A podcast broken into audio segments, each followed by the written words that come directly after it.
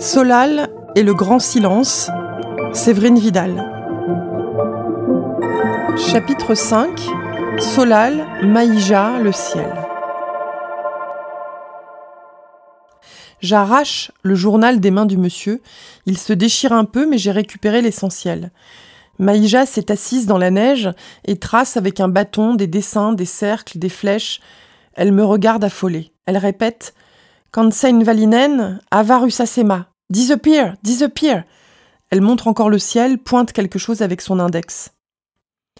Quoi, Maïja? Disappear? Ok, mais qu'est-ce qui a disparu? Comme, atome, comme. Je comprends qu'elle veut m'emmener chez elle. Je préférerais rester là au cas où tout le monde se réveillerait. Si je pars, qu'il se dégèle et ne me voit plus, on risque de ne pas se retrouver. Mais Maïja tire sur ma manche, elle trépigne, n'arrête pas de parler dans un mélange de finnois, de samé, la langue des samis, et d'un anglais aussi pourri que le mien. La communication est compliquée. Elle désigne le journal et à nouveau le ciel.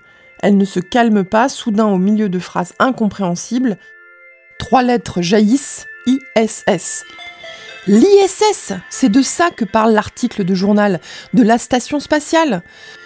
Je décide de suivre Maïja, son air inquiet, ses yeux qui semblent en alerte.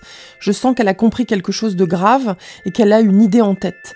Elle s'avance vers Jon Snow, attrape sa bride, d'un bond, précis, acrobatique, la voilà assise sur mon renne comme si elle avait fait ça toute sa vie. Et elle me tend la main pour m'aider à grimper à mon tour.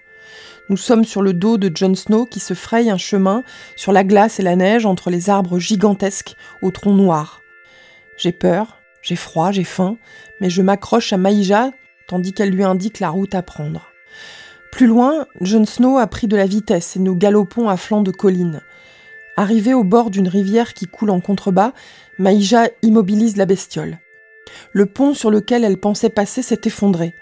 Nous devons traverser, impossible de s'engager sur les rochers descendant à pic vers l'eau qui tourbillonne, 4 ou 5 mètres en dessous. Ça ne doit pas savoir nager un renne.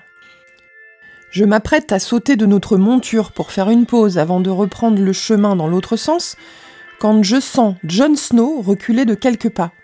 Maïja lui parle en finnois, je tends l'oreille, mais je ne reconnais aucun mot, évidemment. Il recule, recule encore et s'élance droit vers le bord de la falaise. Je hurle Jon Snow, non, tu vas nous tuer, stop À quelques centimètres du vide, je sens soudain comme un souffle de légèreté. Jon Snow a sauté, un bond de géant. Nous traversons au-dessus de la rivière.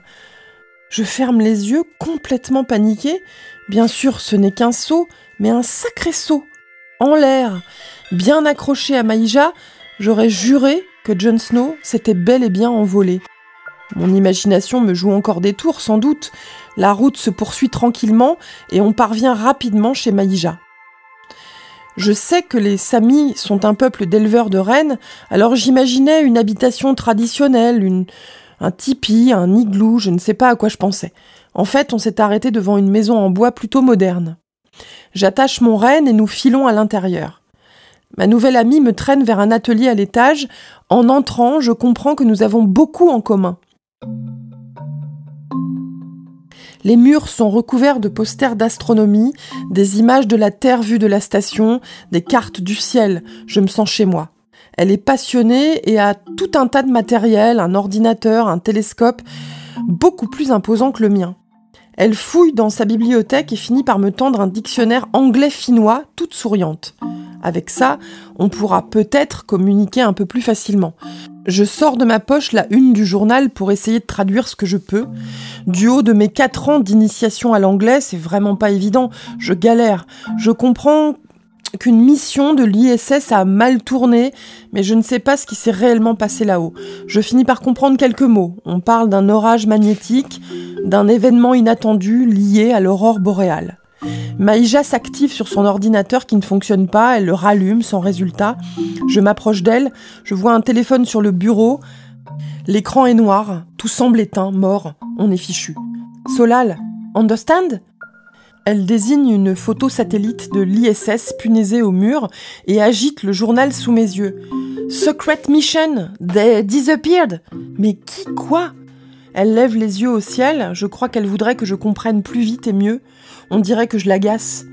Elle attrape ma main et m'entraîne à l'autre bout de l'atelier devant une grande baie vitrée. Elle me montre une grosse machine, je devine tout de suite de quoi il s'agit. Une radio, comme la mienne, mais 20 fois plus grosse. My father, he works with this. Son père, ok. Un passionné d'astronomie peut-être, ou alors il en a eu besoin pour communiquer avec d'autres membres de la communauté Samir répartis ailleurs dans les montagnes et dans les plaines, va savoir.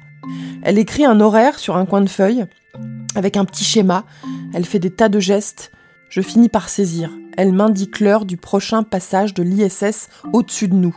Si on arrive à se connecter à la station, à entrer en communication avec les scientifiques, on comprendra peut-être ce qui se passe ici, sur Terre. Il le faut. Il faut que ça marche. On a deux minutes chrono pour réussir. J'ai une radio, je maîtrise, je n'ai pas peur. La fréquence de l'ISS, je la connais.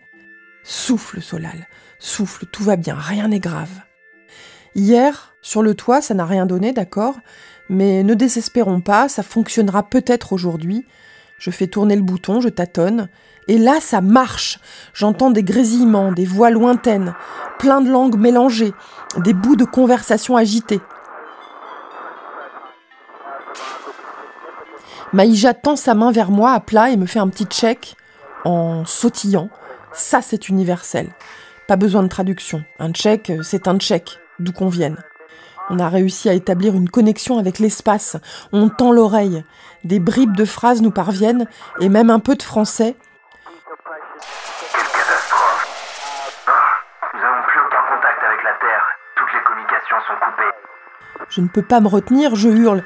Mais si On est là, nous On vous entend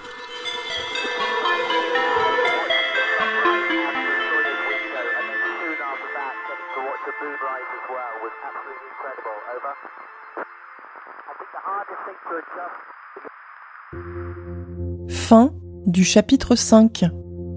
Solal et le grand silence. Séverine Vidal. À suivre.